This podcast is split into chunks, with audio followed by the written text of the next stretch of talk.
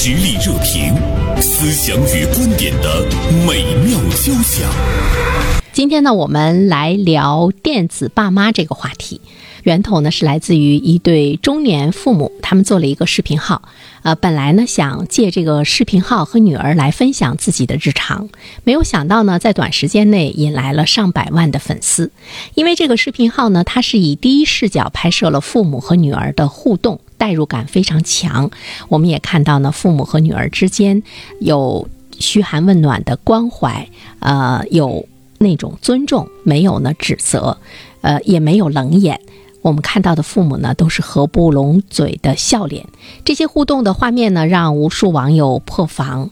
呃，很多的网友在想说：“哎呦，其实我们都应该从小到大应该是被父母捧在手心里的。”当然，有一些孩子呢，在成长的过程中，可能感受的不深，或者是没有感受到父母的这样的一种温暖。那么，就把这样的一对中年父母称作是电子爸妈。可能也是在虚拟的想象自己的爸妈应该是这个样子的哈。今天大连晚报名笔视线的执笔人徐汉博写了一篇评论性的文章：电子爸妈爆火，别把自己的人生甩锅给原生家庭。那同时呢，我们还请来了辽宁天吉方律师事务所的主任律师肖平做客我们的直播间。二位中午好，大家好，听众朋友们好，汉博。你看到这个视频之后，你你是有似曾相识的感觉，还是你也很羡慕这里面的这个父母？嗯，我的原生家庭很好哈。电子爸妈的出现，其实一开始是一个暖新闻，但是，呃，看过了很多对于电子爸妈的评论以及网友们的吐露的心声之后，我觉得有一点儿恐怖，嗯，有点恐怖，就是原生家庭又被拿出来说事儿了。我们。已经习惯于把很多事情都甩锅在原生家庭，因为不到半年时间，有几个新名词：扫兴式父母，嗯，直升机式父母，割草机式父母，呃，也有叫做扫雪机式父母的啊，都是在吐槽自己的父母，或者是在批判自己的父母，就是说我们的中国式的爸妈如何的冷漠，如何的喜欢否定，喜欢批评，然后我们的爸妈是如何的对我的掌控，已经成为了。一种一致的声音，更严重的是，当原生家庭的问题成为一种宿命论，成为一种一致的声音的话，其实是一件特别可怕的现象。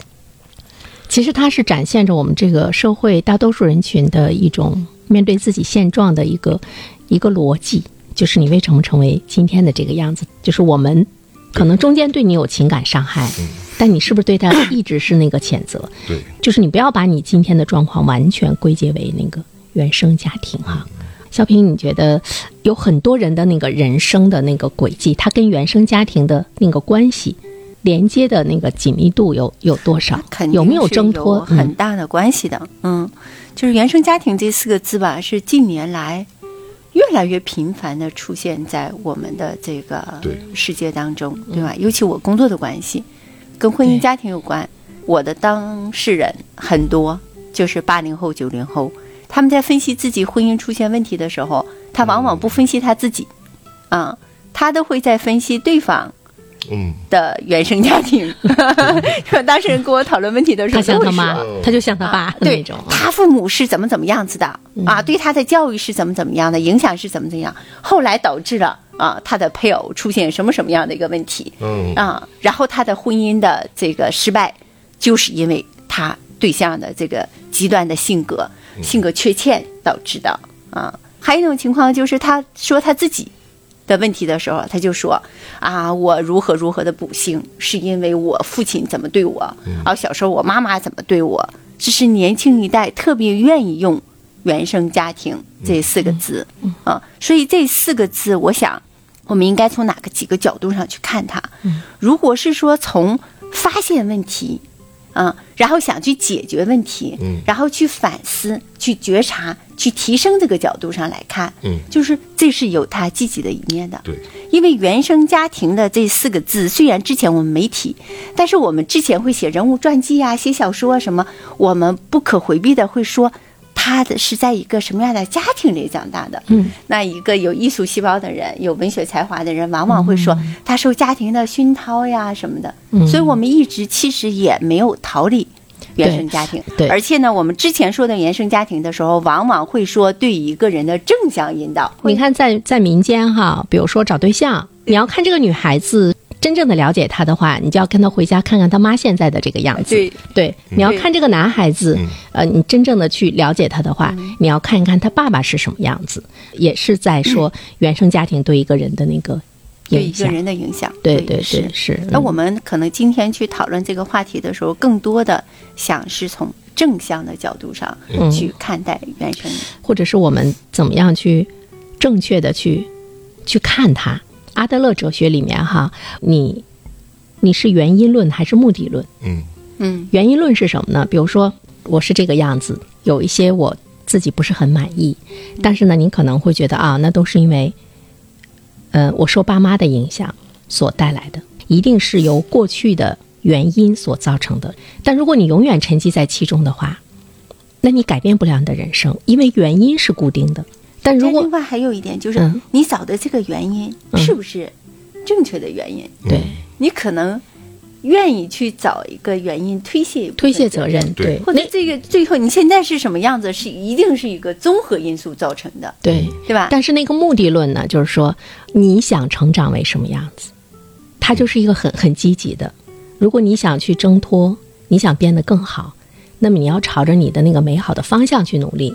你不要再去想是什么原因了，我倒是蛮接受的。其实原生家庭，呃，如果当事人不及时的走出来的话，可能它带来的危害的巨大超乎我们的想象。就是两代人不停的这样的互相伤害，一代又一代，最终会影响到我们的呃人类，甚至我们民族的一个最好的美德，叫做孝。而且就是我还想到了另外一方面的，就是。呃，焦虑啊，因为我是一个正值青春期的孩子的父母，呃，父亲啊，就是现在的关于原生家庭的这种理论，不停的在网络上发酵，不停的在网络上，然后有各种各样的书籍，各种各样营销号的在告诉你，你的三三句话影响孩子的一生，孩子就是你的复印件啊，你的家庭环境让能让孩子怎么怎么样，就是我作为一个家长，孩子的成长成本，孩子的面对各种学业的压力。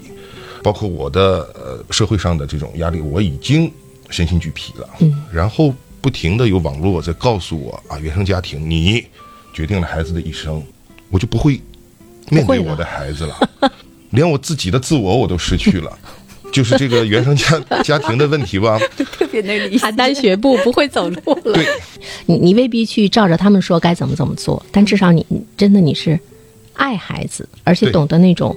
善意的、温柔的那种，那那个表达，是不是小平还还是挺重要的？我不可否认哈。袁成老师刚才说这一点上，我觉得挺积极的。嗯，呃，我们可以看到两个现象。第一呢，就是在我那个年代，做父母的，他可能天然的具有那种权威的地位，嗯，和老师、父母都一样。其实他是对孩子，他不怎么太关注他的心理这个精神的这个层面啊，但是爱是很深的。但是他对于孩子那种教育、责骂、严厉，嗯，事实上比现在的人可程度深多了。我小时候，父母经常打孩子，老师经常打孩子。我们在学校的时候挨老师揍了，回家不敢放上。嗯，你回家说还得挨一遍揍，对吧？但那个时候的老师可能打过很多很多的孩子。最后我们会发现一个现象，就是这个孩子被挨打最多的那个孩子，他可能特别特别的尊重这个老师，他也非常非常的孝顺他的父母。但是我们现在老师也不敢说孩子了，然后父母也不敢说孩子了，那么孩子反过来对于老师的尊重和对父母的孝心，可能比我们这一代的人还要差很多。这是一个现象，是因为不打了吗？不是，就是说我们是不是会不要去太太多，像汉博刚才说，太多的去强调你的三句话会会毁了孩子一生。对对。那那父母把孩子都打成那样，比如说三句话、三棒子、三百棒子都上去了，那孩子成才，到最后他有责任感，对父母还孝顺，对家庭有责任，对社会有贡献。这种现象要按现在的原生家庭的教育的理论来看。但是这孩子早就吓到了，要不自卑是吧？要犯罪或者是是什么各种负面的东西。但是呢，就是那个他对孩子的心理的影响是不可否认的。就即便是你棍棒之下你出了一个孝子，即便是你棍棒之下你打出来了一个很成功的人，但是他他本身这一生。他活的是不是很幸福？其实未必。这就是我想说的第二个地方，就是现在原生家庭的这样的一个提法，一个积极的点。就刚才说一个消极的方面哈，一个积极的点是让更多的父母去关注孩子情感方面的一个需求了，就是在觉醒啊，对，包括那个汉博文章里面说的这个《欢乐颂》啊和这个什么都挺好，是吧？实质上那里面的父母对于，尤其是对女孩子，嗯。啊，他这样的一个心理的影响，我觉得她其实是。通过对“原生家庭”这四个字提炼出来的，它是一种女性的觉醒。汉博，你对待孩子，比如说你对他那个精神的愉悦，你对他心灵的成长关注度有多少？其实我一开始是非常紧张，也特别想去关注的。不瞒二位说，家里也有一本说。就是和情绪方面有关的这样的一本啊书，但是我从来没翻开过哈。我觉得原生家庭有的时候可以给我们的自己带来一些积极的反作用力的。嗯，当我们觉醒到我们原生家庭给我们带来什么伤害的时候，嗯，我们可以在我们作为父母的时候，或者是我们在面对我们自己的人生的时候，嗯，进行一种规避。可能我们的父母打我们啊，我们在棍棒上长大的，可能给我们造成的伤害，我们知道了这不对啊，我们自己可能会努力的去。抚平自己的创伤，那么在我们面对我们自己的孩子的时候，是不是就会温温柔许多？这是个觉醒哈，对，这是觉醒。嗯嗯。再一个呢，就是我观察我的儿子的时候，我也觉得孩子们会有他们的生存之道或处理方式。嗯。比如说，他在小学几年级开始呢，就是班里有几个孩子就开始出口成脏，嗯，就是脏话连脏话的脏。说脏话的孩子呢，因为他们说脏话，还得到了一些同龄人的关注。这个事情呢，我儿子就当做一个校园趣闻回来跟我说，那我当时就特别警惕。然后我一开始就是说，呃，你不能说脏话哈。但是我不知道该怎么解决这件事情，只能说，呃呃，隔三差五就提醒他一下，或者在在聊到这个话题的时候提醒他。三次以后，我突然意识到一一件问一个事情，就是我儿子他从骨子里面他就对说脏话这件事情特别反感。我当时就知道啊，他他就是一个不会说脏话的人。嗯。这和我的关系，或者和他的这个成长环境里的小伙伴们的关系有多大呢？其实我觉得跟原生家庭关系很大，是因为他从来不说。嗯，你儿子像你是底层的那个那个架构是对的，是吧？所以你你不用担心他怎么样。我也想跟二位交流一点，我觉得现在的孩子，他们对我们很多传统的一些看法，甚至一些偏见，其实他们有了他们自己的。一种那个观点，他们他们未必受我们的那个影响，他们彼此之间的那种 那种豁达和包容，似乎比我们那个时候，比如说你出生于你成长于一个不健全的家庭，你的那个心理压力，今天的孩子要要小很多。我儿子以前给我讲过一件事儿，他有一个好朋友，就是父母离婚了，他们两个人一起去搬那个书桌的时候，他那个好朋友跟我儿子说。说我想跟你说个秘密，就是那个孩子其实很郁闷，说我爸爸妈妈离婚了。完了，我儿子就过去跟他握手，说祝贺你。完了，就就跟他握手说祝贺你，从此会有两个爸爸妈妈给你钱。他的那个小朋友就一下子就哈哈乐了。他小朋友说，我也是这样想的。他回来跟我讲。我当时在想，啊，今天的孩子 他们可能是这样看问题的，他们彼此之间是不是也有一种互救？社会的那个包容度是不是也会治愈他们一些什么东西？哎，刚才袁生老师说的这个正好是我专业上的事情，听得挺轻松，但是感觉很沉重。是，其实这个世界真实的样子不是嘴上说的那么简单，嗯，其实还是很沉重的，不会是。两个爸爸，两个妈妈爱你的钱，真相不是那样子。对对，比如说我们小的时候，如果你的父母离异的话，你会觉得特别矮人一头，同学他会去更多的去议论哈。今天的孩子彼此之间的理解和包容，会有一个抵不掉的。对我那天跟大连市心理学会的那个会长，我们俩聊天呢。嗯，他说，大连市的这些小学生当中的一个调查，嗯。就是离异的家庭至少要占的三分之一，啊，这是一个特别恐怖的一个数字，就很吓人的。所以这个父母离婚对孩子来说就是天塌了一样。现在很多年轻人他们可能不愿意结婚，不愿意有小孩，我从某种程度上是可以理解的。嗯，嗯，所以就原生家庭的这种解体，嗯，对孩子的这个影响是巨大的。刚才袁生老师说，可能不会因为这个自卑，嗯。但是自卑的这个层面没有了，嗯。并不是说别的小朋友家庭完整，我不完整，没有这种，大家都破碎，呃，都 但是大家都破碎，嗯。但破碎的伤害是深深的，嗯，全方位的，其实影响是深远的。对，对。其实原生家庭造成的伤害肯定是毋庸置疑的，而且我觉得孩子们无力改变，对，对而而且这个创伤能接受肯定是会长在身上的，甚至就是无法愈合的，一生都无法愈合。但是，呃，对于已经造成伤害了，或者就是说我们每一个都有不同不一样原生家庭的普通人，由于我们习惯于把很多东西甩锅给我们的父母和家庭的时候呢，就是就等于把这个伤口不停的撕裂，是让它化脓。怎么样继续的往前走，更好的往前走，把这个伤口让它不致命，嗯，或者让这伤口成为一种提醒，我觉得是一个比较有意义的事情。在我们是青少年时期的时候，我们可能没有这个力量，怎么样去有有那个力量继续去往前走？但我觉得对于中年的我们来说，我觉得我们是不是应该要有一个正确的认知，把自己给拔出来？我就记着那个是比尔盖茨吧，他在招聘人的时候，尤其是中年人，他比较看这个中年人的长相。你怎么看待这个世界？可能在你的脸上已经都展现出来了。我们人生一定要从一段时间，是由你自己把你自己来喂养。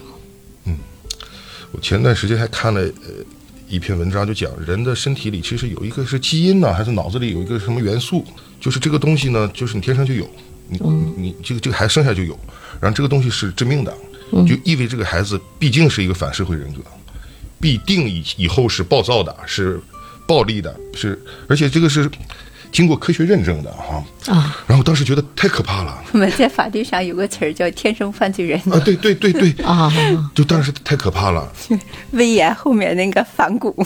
啊，是啊，然后，但是我仔细想想，这也是人哪来的呢奇妙奇妙之处。然后我又看了一些评论，真的有人说我的孩子就是这种人格哈，我在想办法怎么怎么样。然后还有的人说我就是这个人格，还是我这孩子就是这个人格，但我们很好，嗯，但是我们很好。所以人并不是一个就是简单到真的可以去下定义的生物。嗯，我们多么丰富啊！我们多么这个社会多么多元啊、我们是可以再次成长的，不管那个基因里面那个 天生让你成为一个什么人。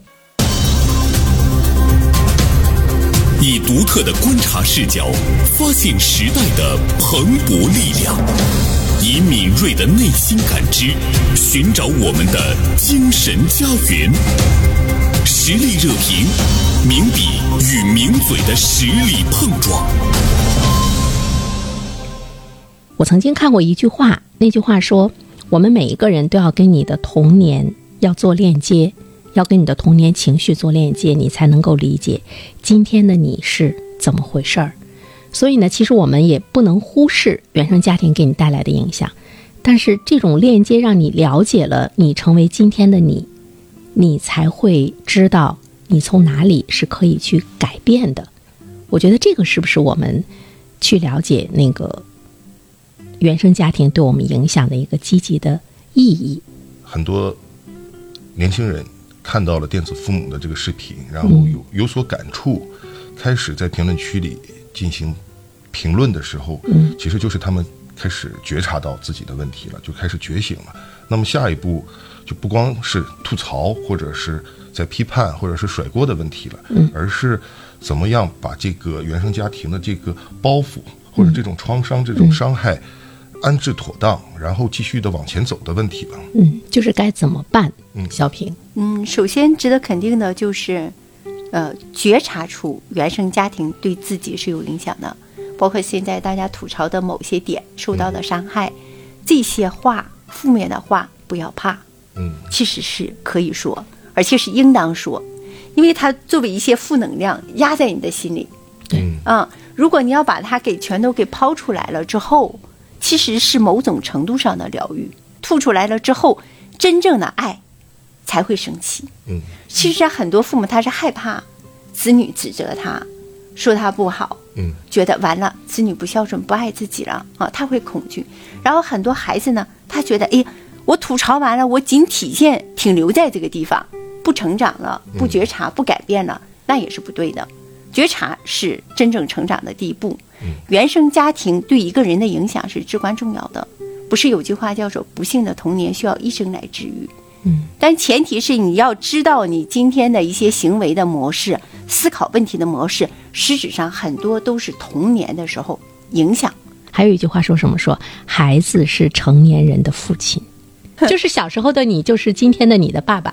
啊，是的，嗯啊，我们每一个人内心深处都会有一个那个自己，我们叫那个内心的那个小孩子。嗯嗯，实质上他会引导你，如果你看清了他，那他就会引导你走出来，嗯啊，对吧？去正确的去面对，那你现在的行为模式，你看懂了这个行为模式，就等于你能够解读你目前存在各种障碍和问题那个背后真正的原因。嗯。这样的话，很多问题都迎刃而解了。对，尤其是夫妻之间相处有矛盾的时候，发生的各种问题。嗯，你今天说一句我特别不愿意听的话，可能你都是无心的，因为你不知道我受伤那个点是在哪里。我那个点正好就是我小时候做了这件事情的时候，父母对我的那种贬低、呵斥、痛骂，那个点你不知道的。你无意之中一句话，让我瞬间回到了我的童年，然后我的反击的情绪就来了，可能我们之间矛盾就升级了，然后日积月累，感情淡了，最后就离婚过来找我了。很多时候都是这样。就是我们我们了解我们自己发慌的那个点在哪，我们暴怒的那个点在哪，嗯，我们惧怕的那个点在哪。当你了解了，再出现相同情形的时候，你会在心里说：“我可能是因为他触动了我同样那个点，我对对方会有误解。”他不是我内心想象的那个样子。他今天对我说的这句话，不是我童年的时候我爸爸老对我说的那个样子的那样的一句话，只不过是我给带入了。我觉得这个是不是我们要是能觉察到这一点的话，那就没有问题，没有矛盾了。如果你不像肖平说的那样的，就是你你你真正的去了解自己，那么你去回避它，他说其实你就跟一个截肢的人是一样的，就你把它断掉，其实你还是残疾，就是你的那个心灵是残疾的。改变是痛苦的，嗯就是你要是真的觉察到你自己问题在哪里，并且对自己提出变改变提升的话，是非常非常勇敢的人去做的事情。成长很痛苦。我如果要说你不好，多容易呀、嗯，对，一切都是你的错对啊！我是没有任何过错的，你要对我进行补偿，嗯对？这是很容易。汉博你你会经常的觉得你不好吗？对很多事情有没有这个，就说是我的错？不同的阶段都反思过我的原生家庭对我的性格，或者是对我的一些行为处事的一些影响。嗯，呃，我很早就开始甩锅了，或者叫觉醒了，很早就有这方面的闪想法。光觉醒是一回事儿吗？有一些东西就是说对于我性格上的一些呃影响，我觉得很难改变了。这是内向哈，或者是外向的这样很难改变，但是它并不影响到我，呃，就是变得快乐。有的时候是有意义的，有的时候就是我我我我可以消化掉。就比如说我小我的小时候，嗯，我的父母闹矛盾的话，他们习惯冷战，但是我小时候就特别受不了这这件事情。嗯，所以说呢，我到我现在的妻子啊，嗯。谈谈谈恋爱的时候，我就给自己定了一条规矩，就是出现矛盾不过夜，原生家庭的这影响可能对我的婚姻带来一些积极的对，东西。要改变。这个东西是一把双刃剑啊，由由于就是我习惯于矛盾不过夜，嗯，就是不管是谁谁的问题，我总得是迈出那第一步的人，嗯，所以说就是低头者。对，就是 可能可可能另一半就老觉得他有理，太好玩了。我希望你妻子今天能听到这档节目。其实我想说的是，夫妻两个人吵架了之后，最先低头的那个人，嗯，确实就是深爱对方的人，并不是说你低头你没有理，显得我有理了。嗯，其实你妻子未必心里觉得他有理。既然你都已经给我台阶下了，那我也要和好吧。对 可能会是这样子。所以每一个吵架的夫妻都要去感谢最先提出和好的那一方，积极的为婚姻的努幸福做努力。对，但你看汉博刚才说到的一点，就是他小的时候他不喜欢的状态，在他成年之后呢，他没有去沿袭他，嗯，他会改变，他会朝着一个跟他相反的一个状态。我有一个朋友，他从小就受到母亲的那个爱特别少，他很渴望母爱，但是他跟他母亲之间的感情一直不是很好。他有了孩子之后呢，他就他就会特别的去爱他的那个孩子。这个嗯也不要太过。嗯其其实我我我突然有个想法哈，就是原生家庭的问题可能更多的出现在七零后、八零后，也少部分九零后身上，可能以后的零零后甚至是一零后，可能原生家庭的问题会越来越少。后和零零后会好不少。哦，嗯，因为那是因为父母的觉醒吗？还有一个问题就是，一代一代人，中国人太把父母当父母了。我们的父母在我们的幼小心灵中，他是就是高高在上的，对，君君臣臣，父父子子，对是我们的文化千年来中国的而且一个传统之前的。父亲的形象永远是威严的、高大的不说不说话的，然后就是家里的杀伐果断一把手。现在成哥们儿了是吧？那那那跟你儿子，那当然。对，我就觉得我我们的父母是永远不会跟我们说对不起，这件事情我做错了，没有听到过。但是我就觉得好像是今天的我们会对孩子说这样的话，那你会有这样的要求对父母吗？没有，嗯，每一个具体的历史时期都会与有与他的这个阶段相匹配的那样的一种模式，嗯，不用去苛求，对，嗯，咱们在往前发展的时候遇到这些问题，嗯，要积极的去肯定他正向的一些对东西，我们的父母也是第一次做父母，呃他们可能也从他们的父母那儿也受到过一些什么什么样的影响和伤害。必然的。对，如果你这样设身处地的去想的话呢，你可能会对父母有更多的那种包容，再加上他们成长的那个历史的时期，嗯，呃等各个方面，别说他去顾及你的心灵，他自己的心灵和精神的成长，他都无暇去顾及。对，其实呃这个时候，我们是不是就能够对父母有更多的那种怜悯，或者是包容和理解？父母，我们父母就是个普通人呐、对，现在看来，我的母亲没有我学历高，没有我见识多，嗯，那么我凭什么还要去，现在还要去苛求我父母、我的母亲对我的怎么怎么样呢？对你今天已经是这个样子了，从原生家庭的影响，那是原因，不可挽回哈。你不能今天去把父母给批斗一番之后，你就变成另外一个样子。就像我，我有一个朋友去哭着问他那个妈妈说：“我两岁的时候，那你怎么那么狠心，把我送给我的奶奶？”说了一大顿，他妈妈说：“你精神病。” 过去的原因就是这样子的。那么我们怎么样让自己成长的更好？不沉浸在过去。我们需要把这个点着眼点找好。嗯，呃，任何一个人身上都是有伤的。对，啊，人的成长不可能是完美的，包括从父父母那儿，从我们父母那儿可能受了一些伤，但是我想我们更多的要去体会我们从父母那儿得到的爱，就如同我们现在全身心的去爱我们的子女。嗯，但是你应该知道，我们的孩子也有好多伤，他可能不跟你说，对。对他觉得我们很可恶。对，我女儿有一次，她从德国回来了，好像我们要去吃一个云南米线什么的，她就给我极其的不讲道理。嗯我女儿是那种特别乖巧懂事，又哪哪方面都非常放心的那个孩子。哎，她那天表现的异常的诡异。哎，后来我觉察啊，因为她在她的小时候，我很忙，我可能经常答应她的一件事情，没有去兑现了。我不认为这是对孩子的伤害。嗯，但是这种事情积压他在心里的时候，他就会觉得有很多对我的愤怒，我说话不算数，以至于他成年人回来了之后，答应去吃一个米线，没有兑现，他就开始对我爆了。那就说什么？我们每个人全身心的爱孩子的孩子，孩子还会认为我们做的不够。想一想，孩子对我们的那个不满意，呃，我们觉得很委屈。。对，那么我们对父母的不满意，其实父母也有着天大的屈委屈。对对所以要看爱，就看那个正向的东西。对，要把我们自己从过去的那个阴影啊，或者是童年的影响中要拔出来。其实目的是什么？目的是让你自己过得更好。嗯，比如说让你自己更开心，让你自己呢过成你所期待的那个样子。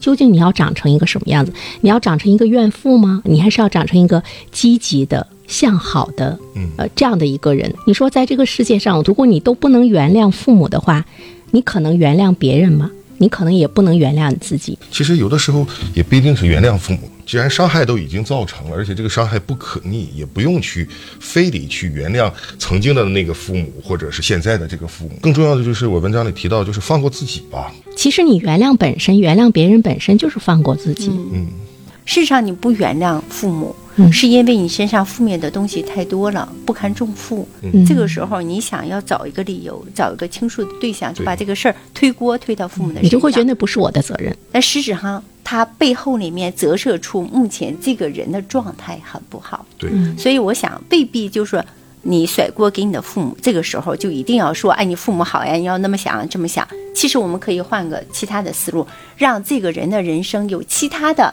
正向积极的光照进来，让他去做其他的更有意义的事情，然后让他自己变得更优秀开朗。可能父母的事情，就像汉博刚才说的，嗯谈不上原谅不原谅了。如果是说你以一种积极的、向好的、正向的那种态度和情绪，你去面对父母，你会带动着父母跟你一起更好。这个是在我一个朋友身上，他说他感触会特别的深。他最后他发现，哎，我影响了我的爸妈，他就会觉得我自己越来越好了。很多人习惯于把很多问题甩锅给原生家庭，其实这是在欺负他们的父母。他们干不过社会，受到了委屈，嗯，我怪你，我埋怨你。另从另一个角度来讲，可能他们已经享受过父母给他们的爱了，然后现在也知道父母是可以，还是可以包容我的，可以让我欺负的。这种习惯的话，其实是特别不利于他的那个成长和开心与快乐的哈。嗯，哎，你说从心理的角度上来讲，为什么我们好像是包括对父母在内，更多的我们很少去提及他的那种爱呀、养育呀，我们更多的还是提及的是那种伤害。这个是不是我们人性中存在的一种必然的一种东西？就是我们那种感恩。我们我们会与对于那些嗯好的美好的东西，在我们的生命当中，它那种影响力不是很大，嗯。而往往对于一些屈辱呀、仇恨呐、愤怒呀，嗯。是这样的力量会有很强烈的一个反弹。嗯。其实这真就是人性当中的一个客观的存在的事实。嗯就我记得外国有个心理学家，他做过一个实验，就在一个广场上，如果树立那种特别好的那种形象呢，很少有人去问津。但如果你要放一个不太好、容易引起人内心愤怒的那样的东西的话，好多人就会过去施暴。嗯，就是说明可能我们人类在成长的过程当中，每一个个体承受这个负向的东西很多，对有没有及时的被化解掉？所以他有一种巨大的愤怒的力量，是在每一个人的骨子里面的。就像大家平时聊天的时候，你可能很少去跟别人说：“哎呀，谁谁谁好优秀啊，他怎么怎么样。”你可能经常会说谁谁谁又有点什么八卦，又怎么倒霉，又出了点什么什么样的事情。就这样的事情传的会比较多。嗯，其实是 很多那个人性中的对，我记得谁杨绛先生说过一句话：不要在别人面前去秀你的优越感，就说你很好的，你不要在一个不如你的人的面前去秀那种优越感，对对对吧？所以你很容易激起人性当中黑暗的那个地方，很少有人去羡慕你呀，去崇拜你呀，喜欢你呀，嗯。可能更多的是羡慕，后面就是嫉妒和恨嘛。对，这个就是我们人性中的恶吧。我觉得，因为我们都是善恶交织在一起的。我听我曾经听到过一个小故事，其实呃还是很有触及的。就一个小姑娘跟她妈妈生气，摔门而走，离家出走，心里全是对妈妈的恨。到了路边之后呢，一个卖卖这个煎饼的老大娘给了他一块煎饼吃，吃完之后他就泪流满面，他说：“你真好，怎么怎么样哈，谢谢你。”这个老大娘说：“哎呀。”长这么大，妈妈都给你做了多少顿饭了？但是妈妈同时给了他一些伤害呀。那个给煎饼的大妈，她只给他一个好处啊，煎饼，她没有伤害过他。所以很多人就对外面那些微不足道的那种好意，回报以巨大的热情。嗯啊，嗯对于恩重如山的父母，嗯可能给他的一些伤伤害，就记得噔噔的，嗯，是吧？所以我觉得这个还是我们要从自身上去调节，去把自己光明的、爱心的那一面呈现出来。是包容了父母，才能善待这个世界。就像一个不孝的人，你永远不要跟他做朋友，他的底层架构是有问题的。再一次感谢汉博，感谢肖平坐进我呃做客我们的直播间。这世界有那么多人。